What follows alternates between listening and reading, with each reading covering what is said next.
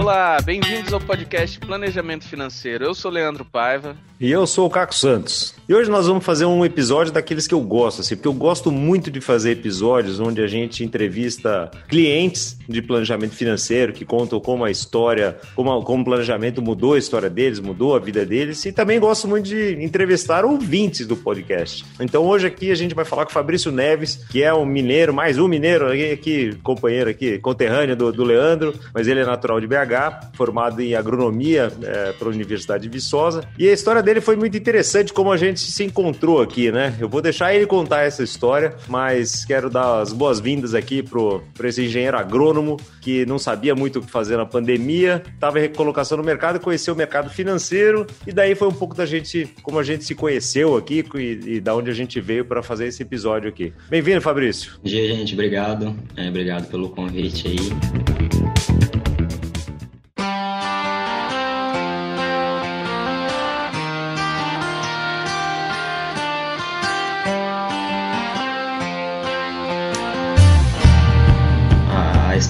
Mais ou menos assim mesmo. É engraçado que quando você me mandou o e-mail é, esse ano, né, contando um pouco da história, eu fui relembrar o nosso primeiro contato. Achei muito engraçado, né? Já tem, acho que vai fazer pouco mais de um ano ou um ano. E na verdade, como que foi que tudo começou, né? E assim como você mencionou, eu sou engenheiro agrônomo, sou formado há mais ou menos três anos e meio, quatro anos já atuei aí no mercado, né, tanto com é, empresa multinacional, atuei também já em fazenda, já atuei empreendendo na empresa do meu pai, meu pai também engenheiro agrônomo, tem uma empresa.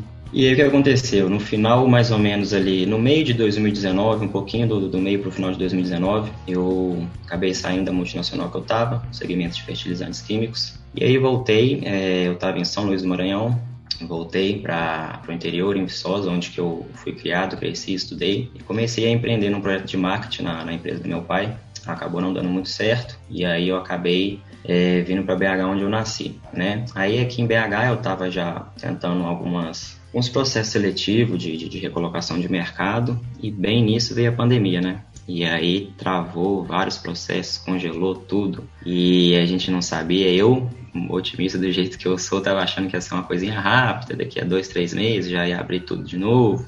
E março veio aí e mostrou que as coisas não, não foram bem assim, né? E aí o que aconteceu na verdade? Eu, é, quando eu saí lá no meados de 2019, é, eu peguei minha rescisão e dei para um amigo meu, que por coincidência é do mercado financeiro também.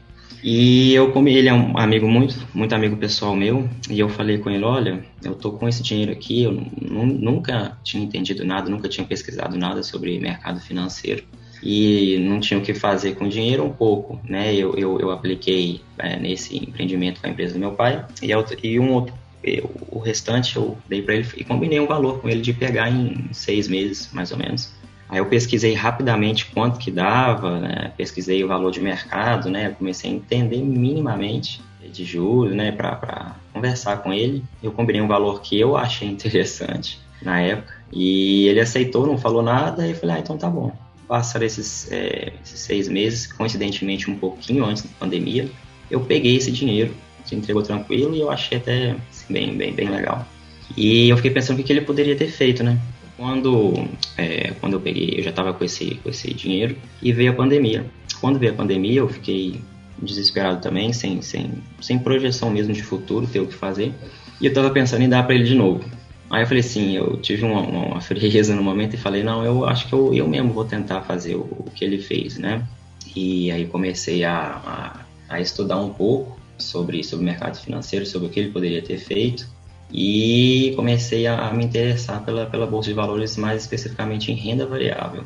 É, aí comecei a, pesquisar, pesquisar empresa, como que é o mercado, que é B3, quanto que né, a renda variável que pode subir, que pode cair, e como todo mundo começa a falar assim, nossa, se eu botar isso aqui, quanto que eu vou ganhar? É uma pergunta que eu acho que todo mundo faz, só que não, não funciona bem assim, né? E aí, nessas minhas primeiras pesquisas, eu as coisas que eu quero sou muito curioso, gosto de pesquisar bastante, Engraçado que eu acho que eu tenho um perfil conservador agressivo, não existe isso em lugar nenhum, mas é, é até engraçado, porque eu queria muito, queria muito fazer isso. Cada vez que eu pesquisava mais, eu me interessava eu via que era um, um assunto assim de, de, de, abrangência enorme. Quanto mais eu pesquisava, mais tinha coisa para aprender, mais tinha coisa para aprender, e eu ia pesquisando cada vez mais. E nisso, é, pesquisei, comecei a ouvir vários podcasts, ler, ler vários livros, estudar. E não desses podcasts foram, foram vocês, né? Continuo escutando ainda. E aí o que aconteceu? Eu falei assim, ah, eu vou tentar fazer isso aqui então, e comecei realmente a pegar esse dinheiro e aplicar em renda variável.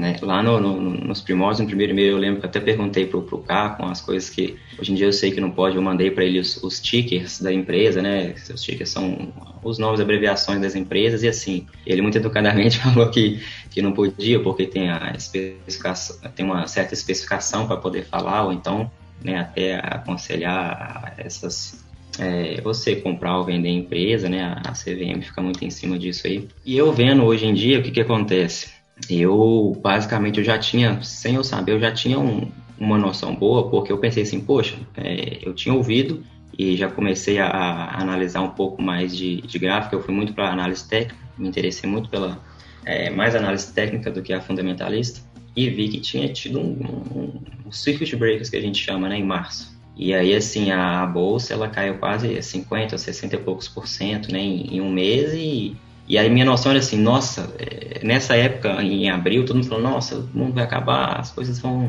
É, não vai existir mais nada. E eu falei assim, cara, como que um Itaú, um Bradesco, uma Magazine Luiza, esse pessoal aí vai continuar, né? Eu não, não enxergo isso. E eu queria comprar essas empresas e esperar daqui a seis, oito meses pegar de novo, né? É, esse era o meu, meu pensamento, assim, bem, bem superficial, bem raso. De certa forma, não estava muito errado né? Porque a, a gente viu aí é, alguma da, dessas empresas jamais que dobrou de valor desde a pandemia. É, inicialmente eu, eu fiz isso e comecei pegando é, essa, essa, esse meu dinheiro que tinha sobrado com o meu amigo e comecei a botar um pouquinho e vi que deu certo. Aí botei mais um pouquinho e vi que deu certo. Aí fui empolgando, fui botando mais, fui botando mais, fui estudando e falei assim, nossa, que coisa legal, né? Que bacana. E hoje em dia, como se fosse... Tomou gosto, como dizem em Minas, né? Tomou gosto. Pois é, fui achando legal, tem, tem aquela parte também da, da, do emocional, que você, né, você fica empolgado, as coisas vão dando certo. Claro que deu algumas coisas erradas também, mas assim, estava dentro do, do, do, do, que eu suportava, do meu operacional. Comecei também, comecei também a, a, entender um pouquinho de gerenciamento de risco, mas nessa fase aí eu ainda não tinha muita noção. E vendo assim, de longe, eu vejo que eu acho que eu contei um pouquinho com a sorte, porque se você for ver, minha primeira operação foi em maio, na, na renda variável, e assim, você pega o gráfico, praticamente quase tudo subiu por conta do grande desconto que a gente teve, né, na, na, em março. É, qualquer coisa que se tivesse colocado ali teria dado certo, né? É, não, pois é, e aí de fato minha, minha teoria não estava tão errada. E aí, maio, junho, julho, no bem, e aí você chega em, em, agosto, setembro, outubro, você vê que a bolsa dá uma lateralizada, uma queda, e aí eu comecei realmente a não dar tão certo assim. Aí eu comecei, começa a ficar preocupado, começa a ficar nervoso, não, e agora? E, é, não é a bolsa não é tão fácil assim, realmente de fato não é. E aí foi que eu comecei a fazer curso mesmo, aí fiz um curso mais voltado para o fundamentalismo da, de empresas e fiz um curso também mais voltado para trader, né, da, da, análise técnica e de scalp, que é as operações dentro do mesmo dia, que é o, que é o famoso day trade. E nesse curso eu comecei a, a, a, a, ter mais, digamos assim, um feeling mesmo da, das coisas e, e, entrar mais a fundo mesmo e vi que, que, que aquilo eu tava, tava gostando, via que, que, que tinha potencial e, e, foram, foram cursos que, que me ajudaram bastante, né?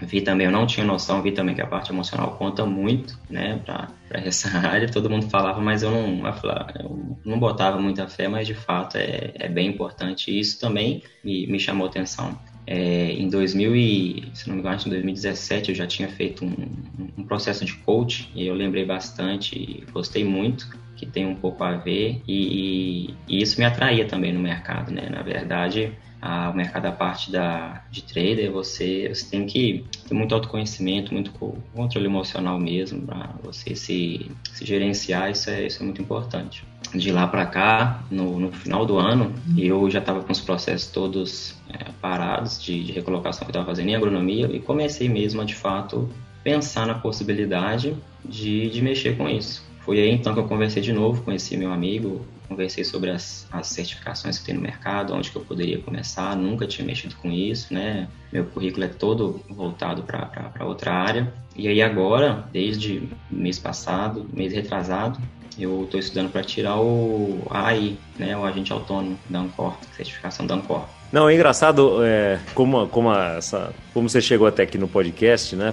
Você me permite ler o, o seu e-mail? Claro, claro, é, com certeza. A nossa troca, a gente começou, ah, eu comecei a seguir o podcast, hoje pela manhã escutei o episódio 43, isso foi lá em abril de 2020, né? Que fala sobre investir em tempos de crise. Sou novato no mundo de investimentos, mas enxergo grande oportunidade de investir em empresas consolidadas. Tenho 10 mil para investir, provavelmente no horizonte de um ano. O que, que você acha de investir em Magalu, Vale, Itaú, Suzano, tal, todos os tickers, né? E TSA4, SUZB3, etc. E essa é a típica pergunta que muitas vezes um planejador financeiro recebe e falou: bom, aonde tá bom de colocar meu dinheiro agora, né? E eu só tinha esta informação do Fabrício, né? Tenho 10 mil, um ano a um ano e meio de, de horizonte e é onde eu ponho, né? Então falo, ah, eu não tenho, Leandro nem eu temos habilitação da CVM, né? Para indicar investimento, muito menos ações individuais e tal. Daí falou, daí comecei a fazer um tratado ali de planejamento financeiro. Olha, eu não sabia se esse dinheiro era todo o dinheiro que ele tinha ou que não. Então é interessante até para o ouvinte saber assim, quando você chega com uma pergunta dessa para um, é, como o Leandro mesmo fala, né, aqui na, uh, em, no, no, podcast para clientes, é como você chegar na farmácia e falar, e aí, qual é o melhor remédio que tem? Né? Não existe isso, né? Cada situação é uma situação, cada, cada realidade de cada pessoa tem que ser olhada de forma bem individualizada. Então eu falei de ETF, falei né, de, né, pra, e falei muito de investir em educação e fiquei muito feliz depois quando, quando agora, um ano depois, o, o Leandro provocou de novo, né? Essa, essa conversa. Falou, e aí, um ano depois, o que, que aconteceu? Né, investiu dinheiro, etc. E daí o Fabrício foi, foi muito gentil de responder que tinha acontecido uma revolução aí, né? Leu um monte de livros, fez os cursos que ele contou aqui e multiplicou por algumas vezes esse dinheiro, né? Então, aquilo que a gente sempre fala aqui, que o Warren Buffett fala, né? O melhor investimento que você tem para fazer é na própria educação, né, Fabrício? Sim, exato. Quando eu, o Leandro também remandou esse e-mail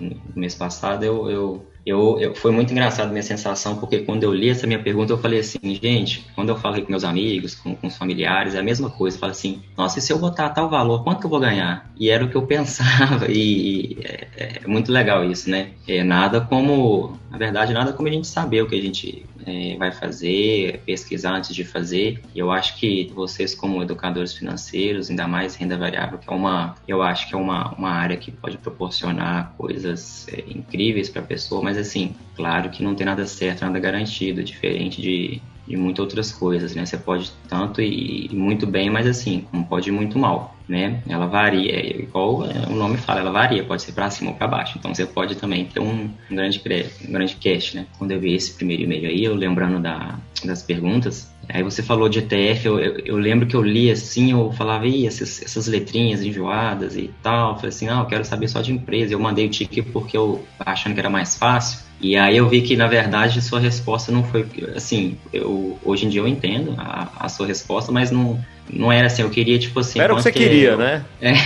você queria, ó, é. compra isso, compra aquilo, essa aqui é. tá boa. É, e aí hoje, estudando para certificação, sei que, né, existem pessoas para dar esses conselhos, né? Aí hoje em dia também eu, eu tenho algumas casas de research que eu, que eu sigo, tenho algumas, alguns canais aqui também no Telegram, enfim, é, essa parte de, de research é bem, bem legal. E outra coisa que eu acho muito legal também é que eu fui, eu acho que igual o meu caso, tiveram muitos, porque eu andei vendo aqui e assim, eu acho que antes de 2019 a gente tinha mais ou menos um milhão e meio de, de CPFs na bolsa e agora a gente está indo para 4 milhões quase, né? Mais de três vezes e meia aí. Só de mulheres bateu um milhão agora essa semana. Pois é, eu vi, é, é, eu vi e não, muito legal você ver que todo mundo tá, tá, tá interessado, tá querendo, tá querendo aprender. Muito também disso, eu acho que o pessoal ficou doido, igual eu na pandemia, e tá tendo que, que se reinventar. Esse é um jeito de, de, se, de reinventar. E a gente tem muito ainda que, que andar, né? Eu acho que eu acho menos de, de, de 2% da nossa população é, investe na bolsa, né? Comparado com alguns outros países aí que já tem é, esse mundo mais desenvolvido. A gente tem, tem muito ainda que, que andar. Eu acho que o caminho está sendo bem feito nessa parte educacional. Você tirar o agente autônomo, quer dizer, você quer trabalhar com isso, você quer atender clientes, então nesse mundo? Ou você tá. Qual, qual é a ideia do agente autônomo? É, então, na verdade, eu sei que eu queria mexer com renda variável. Até nessa pesquisa é, sobre a certificação, eu vi que o agente autônomo tem uma pegada mais comercial de captação, né? E eu, eu já fiz isso na, na empresa que trabalhei. Só que eu gosto, eu acho que o, que eu tenho um, um perfil mais técnico, talvez, para essa área. E dentro desse escritório a gente tem a área de, de mesa de renda variável. Então, talvez seria uma, uma possibilidade. Não descarto né, a, a, a possibilidade de mexer com a área comercial. Acho que tudo a gente tem que saber vender alguma coisa. Eu sei que eu queria mexer com renda variável. É isso que, que, que, eu, que eu acho muito legal, isso que, que, que, que me mexe aqui. É, que é justamente isso que o Caco perguntou, né? Uma coisa é você fazer é, trade para você mesmo, você colocar o seu dinheiro em risco, você sabe os riscos que você está assumindo, né? Você com você mesmo. Outra coisa é você fazer isso aconselhando outras pessoas, entendendo o que as outras pessoas querem. O que, que, que, que você entende aí que é, tem que ser diferente nessa, nessa sua atuação para não para é investir o seu próprio dinheiro, mas para investir o dinheiro do outro? O que você entende aí de diferente? É, é, é engraçado que eu, eu, tinha essa noção, né, na, nas primeiras conversas, eu sabia que eu não ia ficar operando dinheiro de cliente, nem pode, né? Mas eu acho que primeiro tem que o, a pessoa, né, vamos supor assim, eu estou dentro de uma instituição, dentro do escritório, e eu tenho que talvez é, conversar com alguém para fazer esse tipo de operação de renda variável. Se a pessoa não conhecer, eu tenho que ter muita capacidade de, de argumentação, é, até de, de convencimento, de, de explicar para a pessoa o que, que é e, e se é interessante para ela, ela fazer ou não, se casa com ela, casa com perfil, se, ela, que ela, se é o que ela está querendo, buscando no momento né? E isso envolve também muito muita parte comercial. Acho isso, isso um, um, diferencial, porque aqui, por exemplo, o que eu faço, as operações que eu faço, tenho meu dinheiro, tenho aqui, eu, decido rápido se eu faço ou não, deu errado, beleza, deu certo, ok, e, e eu me dou comigo mesmo. Agora, quando envolve outras pessoas envolvendo dinheiro, já é bem mais complicado. E aí, claro que cada escritório tem, tem as regras de compliance, tudo direitinho. Né? Eu acho que é, que, que é mais complicado quando você né, envolve terceiros e, e, o dinheiro de terceiros. E engraçado também que aqui na, na, em casa, aqui na família, eu já meio que fiz um, um papel de assessor aqui, porque eu também é, incentivei, né, minha mãe e minha irmã também, então estou investindo um pouquinho, então estou conseguindo já fazer o papel de assessor bem feito aqui. já, já achamos duas da, do um milhão de CPFs de, do mundo feminino aqui, ó. Agora. É, é exato. E é inevitável, né? Eu sou engenheiro de formação. Quando você forma em engenharia, a primeira coisa que a tua família pede é para você trocar o chuveiro, né? e é a mesma coisa quando você fala que você está investindo. Toda a família vai perguntar, né? Tá, mas o que, que rende mais? O que, que rende mais? Você deve cansar de escutar isso, né? De, de todo mundo. É, isso funciona sempre quando o mercado está em alta, né? Porque daí tu fica todo mundo feliz, etc. Até a hora que dá um circuit breaker ou vem alguma coisa. Por isso que a responsabilidade de lidar com com o dinheiro dos outros é completamente diferente, né? E, e, é bom saber que você continua amigo daquele seu amigo que fez isso para você lá no começo, né? Sim, exato. E, e, em relação a isso é até engraçado, porque eu acho que a gente está é, num momento até, não hoje em específico, que ontem a bolsa caiu, mas a, a gente está num processo de recuperação e de, de otimismo na bolsa muito muito bom, eu diria assim, né? A, a, gente às vezes fica comparando com as outras bolsas que já rompeu o topo histórico, que continua subindo, a gente vê os Estados Unidos que aí como gente se baseia muito na bolsa de lá para ver o que vai acontecer com as outras, eles também estão muito bem. Eu vi até esses dias, eu acho que no, no né, o governo do Biden está sendo um dos melhores para a bolsa nos últimos tempos, né, que é, que é muito legal. Acho que o pessoal não, não esperava isso, mas enfim. Claro, eu nunca vivi um, um circuit break, imagina. Nossa senhora, né? Mas de, de tempos em tempos acontece, né? Então a gente tem que estar tá, tá preparado para tudo. Não, e essa questão de estar preparado é interessante, porque no dia que aconteceu, foram dois ou três circuit breakers, eu e o Caco, a gente estava gravando um podcast com o Tito Guzmão, que é o CEO da Warren. E enquanto a gente estava conversando, a bolsa estava tava fechando por causa do circuit breaker. É, exato. é. E foi interessante porque você vê um, quem está realmente preparado para isso entende que aquilo faz parte do negócio, tanto que o Tito ali nem se abalou na, na conversa. Ele falou: olha, mais um circuit breaker. Por quê? Porque estava preparado para isso. Não é porque a bolsa está subindo ou está descendo que você vai descabelar ou ficar louco. Se você tiver realmente fazendo algo consciente, algo pensado, algo com estratégia, né? Você vai ter suas proteções, você vai ter, uh, você não vai ter todos os ovos numa mesma cesta. E aquilo me chamou muita atenção, porque a gente estava falando com um cara que é o CEO de uma de uma corretora gigante aqui no Brasil que estava tranquilo com o que estava acontecendo, ou seja, porque ele sabe exatamente que aquilo faz parte do jogo, né? E eu acho que essa essa parte de você ter o emocional forte, né, para aguentar esses momentos é o que faz toda a diferença. Exato, e do bem que eu não vivi, não é, é, vamos supor que se eu tivesse começado, se tivesse dado um circuit break, meu Deus, talvez eu teria um trauma, né? Então, por isso que eu falo que eu dei um pouco de, de sorte nesse, nesse processo, mas é, eu acho que quanto mais tempo você vai é, convivendo com a, com a renda variável, você, tende a, a, você sempre ter um, se defender dessas, dessas variações. Por exemplo, eu peguei aquele dia que o Bolsonaro, né, falou da Petrobras, e aí ela já lá fora, na, na bolsa da Nasdaq, na, S&P, eu acho, já estava caindo, a gente já sabia que no dia seguinte já, a bolsa já ia abrir lá embaixo, e realmente abriu, e todo mundo, né, é, meio assim, falando, falou, nossa, de novo governo, e que sempre tem mesmo, né, influenciando, movimentando, mas teve, por exemplo, teve Joesley Day, teve o, a, a, a greve dos caminhoneiros também, que foram dias atípicos, mas que acontece, vão continuar acontecendo, é verdade você sempre ter, ter também uma, uma, uma, posição defensiva, né? Igual você falou, ter ovos fora da cesta, então é, diversificar, ter, ter várias cestas. Uma coisa muito importante também que o pessoal fala, que eu estou vendo também, é não ter só alocação aqui, ter alocação fora, enfim, outras coisas. Acho que isso te ajuda né, nesses momentos.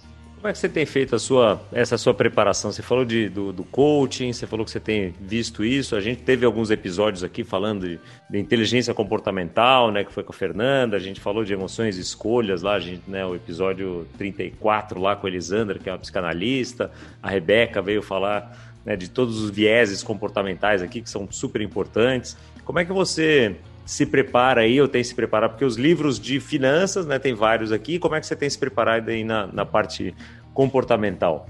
Em operações que eu digo até é, mais arriscada, mais estressantes, assim, vamos dizer, né? É, eu, eu tento ter uma rotina, é, tentar ficar, ficar bem comigo mesmo. Então, assim, acordo cedo, é, vejo o mercado, vejo já preparo meio que um, um, um morning call, vejo ah, os possíveis potenciais de, de, de empresa que eu posso operar, o que, que pode acontecer, e fico lá mesmo na, na tela vendo, acompanhando e, e, e, vendo se encaixa alguma, alguma operação minha, enfim. Mas isso já é, são operações no intraday, né? O day trade é o, eu acho um pouco mais, mais complicado e assim a, a parte comportamental, você falou, emocional pega bastante.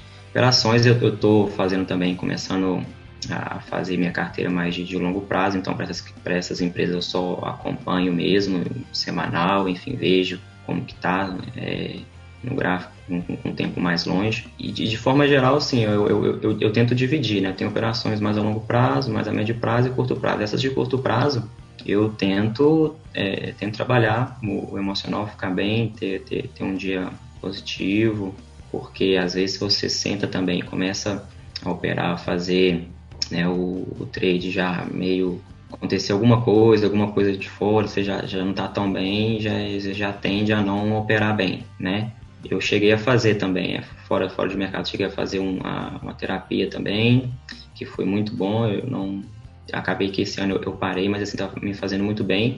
Eu conversava de tudo, conversava coisas pessoais, conversava né, né, dessa transição de carreira, é uma coisa que ajuda bastante, estou até pensando em voltar. E a princípio tentar, tentar ficar bem, tentar né, sempre ficar informado e, e ter, ter, um estilo, ter um, ter um setup, saber o seu setup, é, respeitar e é, mais ou menos por aí. Se a coisa estiver estressante, assa um pão de queijo, passa um cafezinho e dá uma.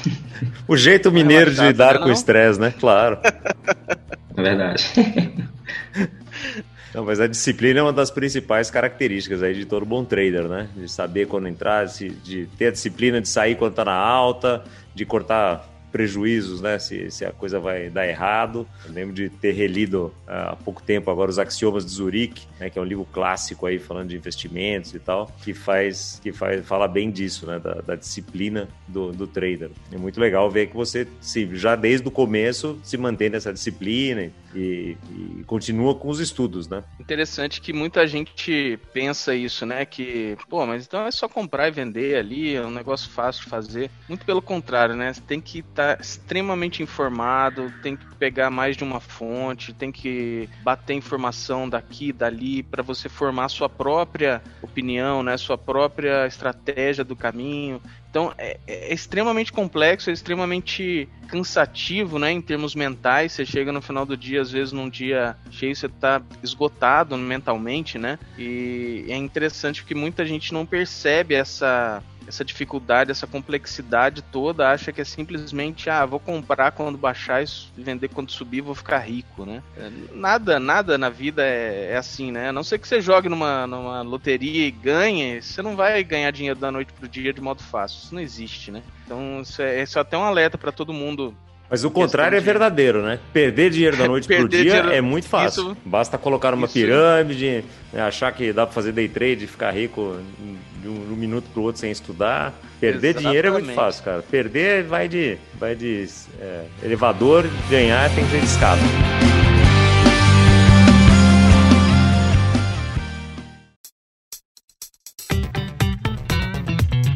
E Fabrício, a gente vai chegando aqui no final do nosso episódio e, como você sabe, e porque eu já é ouvinte, a gente sempre pede uma dica de livro, de, de filme, de seriado. O que, que você tem para indicar aqui para o nosso ouvinte? Legal demais. É, então, eu relembrando lá no, nos meados do início de 2020, quando eu comecei, um dos primeiros livros que eu li que eu acho que foi assim muito importante, é, eu gostaria de, de listar dois aqui. É o Pai Rico, Pai Pobre e O Homem Mais Rico da Babilônia. Eu acho que esses dois livros, é, eles não têm muita abordagem técnica, não falam muita coisa complicada, mas eu acho que o principal, assim, é, é, é a gestão do seu dinheiro, você saber o que é um ativo, o que é um passivo, e, e voltado muito para esse lado, né, da, da, gestão financeira que vocês abordam, que vocês, né, é, pregam tanto. E esses dois livros eu acho que tem que ser, assim, primordial para a pessoa que está querendo começar com investimentos de, de alguma forma. Vira e mexe são os livros mais citados aqui no podcast, são esses dois livros. Isso só reforça mais do que o seguinte: ninguém precisa reinventar a roda. Existe já um caminho traçado onde muita gente conheceu, aprendeu e conseguiu né, ter, ter sucesso. Então, poxa, segue esse caminho, segue esse caminho. É, é, eu tenho, eu tenho um amigo que é advogado que ele diz o seguinte: enquanto, enquanto a lei ela ela tá vigente, você tem que cumprir. Você pode trabalhar para mudar essa lei, mas você tem que entender a lei que está vigente. É a mesma coisa né, nessa questão de, de, finanças. Esses livros não são à toa que eles são os mais citados, né? É porque ele realmente te dá a noção básica. Então, assim, poxa, começa por eles. Então aí há eles. décadas, né? Não, não tem nenhum novo, né? Que nem o Axioma Zurich que eu falei aqui é lá de 1980 e alguma coisa. Né? Então, as finanças não, não mudaram. Não é porque hoje tem criptomoeda, isso, aquilo tal. O básico é sempre o básico prazo, né? Quando a gente fala de planejamento financeiro, gastar menos do que ganha, saber o que, que é um ativo, o que, que te rende dinheiro, o que, que te custa dinheiro, né? Que é o pai rico, pai, pai pobre fala de ativo e passivo, né? O, o, ativo é aquilo que te gera dinheiro, o passivo é aquilo que te custa dinheiro. Ah, então a minha casa onde eu moro, se a casa própria é passivo? É, pro Roberto Kiyosaki é, né? Então, é muito bom entender essa, esse, esses básicos né, das finanças para você depois poder usá-las a seu favor. Fabrício, muito legal o papo aqui, parabéns pela sua trajetória, muito muito, muito bacana aqui, muito legal de ter visto o seu sangue frio, a sua serenidade para lidar com essas coisas todas. Esperamos que quando acontecer um Secret Breaker de novo, que vai acontecer um dia, te pegue é, bem posicionado, que sirvam de, de, aprendizados e que você continue com essa sorte aí de estar fora do mercado quando ele, quando ele cai, cai demais. Ah, obrigado, eu que agradeço, Caco Leandro. É uma honra participar aqui no podcast de vocês. E parabéns, continue com o podcast, igual eu falei, tá com com certeza tá, tá fazendo bem para muita gente aí. Valeu, obrigado. E para você, ouvinte, semana que vem a gente tá de volta aqui com mais um episódio do podcast Planejamento Financeiro. E se você tiver uma história bacana para contar, escreve pra gente que você, assim como o Fabrício, passa de ouvinte a entrevistado. Um abraço e até semana que vem.